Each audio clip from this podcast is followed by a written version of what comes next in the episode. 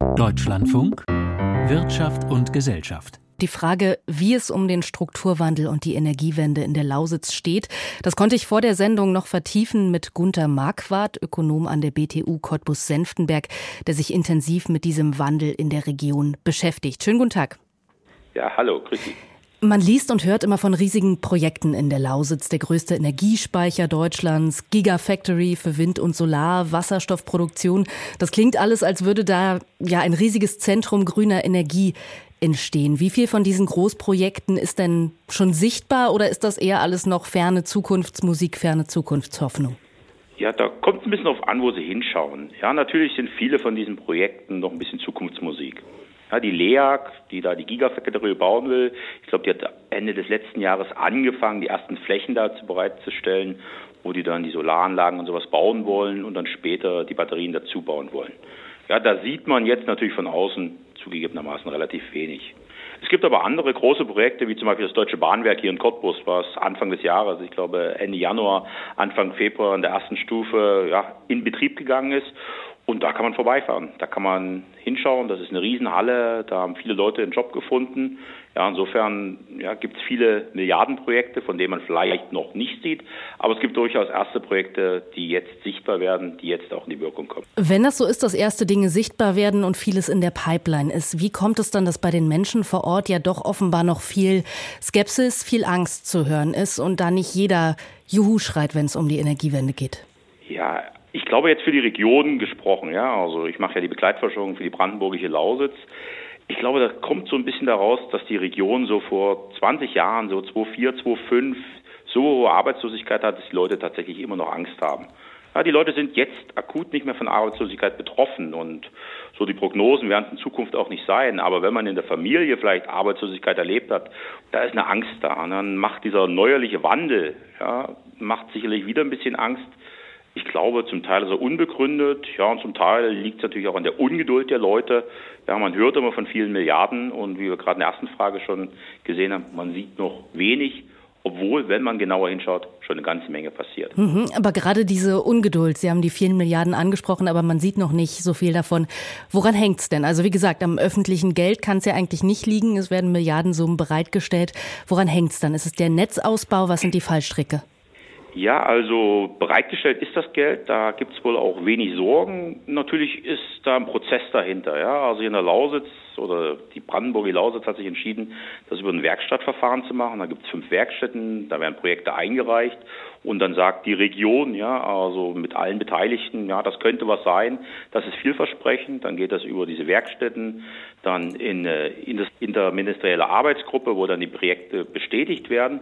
Dann muss das Projekt genehmigt werden und dann fängt erst die Ausführung des Projektes und dann ist es noch nicht mal so, dass das Projekt dann wirksam wird. Ja, also wenn wir zum Beispiel für die Wissenschaft was bauen, ja, dann ist das Haus zwar dann da, dann haben wir einen kurzfristigen Nachfrageeffekt am Bau, aber die Wissenschaft wird das später tätig werden. Mhm. Ja, das ist also ein langwieriger Prozess, den man sicherlich hier und da beschleunigen kann, aber nicht beliebig schnell machen kann. Aber das klingt ja so, als würde die langwierige Umsetzung vor allem mit Dingen vor Ort zu tun haben. Was fordert man denn dann zum Beispiel von der Bundespolitik? Robert Habeck war ja heute da. Es gab auch Proteste gegen ihn. Was kann der Bund anderes machen, als die Milliarden bereitstellen, die er bereitstellt?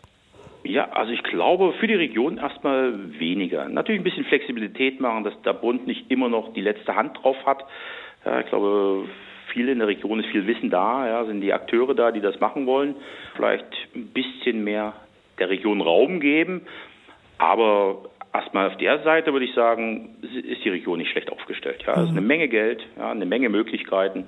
Hätte man vor vielen Jahren nicht gedacht, dass die Region so eine Möglichkeit bekommt, sich mit Geld vom Bund neu aufzustellen. Ich glaube, da wird viel gemeckert, aber es ist auch viel Gutes dabei, wo man eigentlich nicht meckern sollte. Ich habe Sie jetzt so verstanden, die Angst vor Arbeitsplatzverlust, die viele Menschen umtreibt, die ist eigentlich unbegründet. Man hört ja auch immer, es werden durch den Strukturwandel, durch die Energiewende mehr Jobs entstehen als verloren gehen. Bleibt die Frage, passen dann die neuen Jobs auch zu den alten Arbeitskräften? Was, was sagt da bisher Ihr Eindruck, Ihre Forschung? Ja, ich glaube, wenn das die Vorstellung ist, wie das funktioniert, das wird nie funktionieren. Ja, so funktioniert keine wirtschaftliche Entwicklung, so funktioniert kein Strukturwandel, dass Arbeitsplätze eins zu eins ersetzt wird. Ja, wer vorher einen Bagger gefahren hat oder ein Gleis gelegt hat, wird nachher Bagger fahren oder Gleis legen. Ja, ich glaube, da bedarf es natürlich einer gewissen Mobilität auch der Arbeitskräfte. Ja, aber die Leute haben ja eine ganze Menge Erfahrung, die haben Wissen, die sind gut ausgebildet. Und ich glaube, wer nicht am Ende seines Berufslebens ist, und für die gibt es ja hinreichend lange Planungszeiten, ja, also der Prozess läuft ja jetzt bis 2038. Da muss man sich vielleicht nicht mehr bewegen, aber wenn man am Anfang des Berufslebens steht oder in der Mitte des Berufslebens steht, da muss man natürlich eine gewisse Mobilität von den Leuten einfordern dürfen. Sie haben mit 2038 angesprochen. Wenn es wirklich so ist, dass so viele gute neue Jobs entstehen, dann könnte man den Kohleausstieg doch eigentlich vorziehen, oder? Ja, jobmäßig vielleicht. Ja, also ich möchte mich nicht zu äußern, weil da habe ich zu wenig Wissen. Ich bin kein Ingenieur. Ja, ob dann der Strom noch reicht, ja, den die Kraftwerke hier liefern. Ja, jobmäßig könnte man durchaus den Gedanken kommen. Ja, als Ökonom würde ich Ihnen sogar sagen, Sie können sofort aufhören. Ja, auch dann würde sich die Region anpassen. Ja, der Arbeitsmarkt würde sich anpassen. Es würde was Neues entstehen.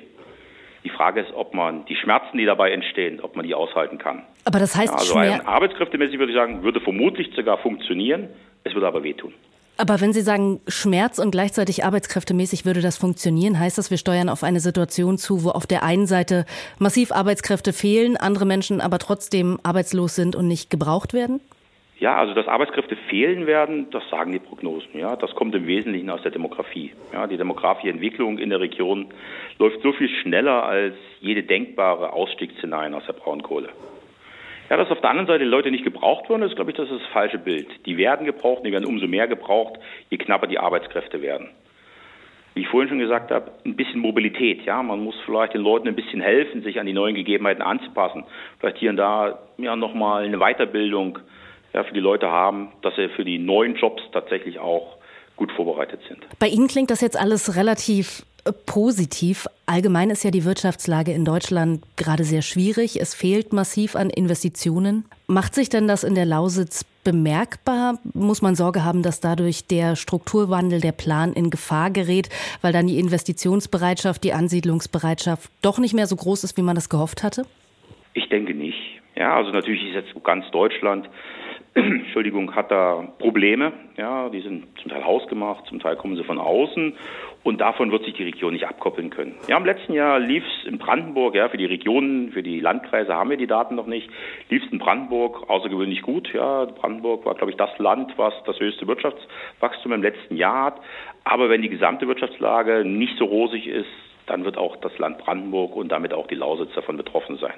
Das sagt Gunther Marquardt, Ökonom an der BTU Cottbus-Senftenberg.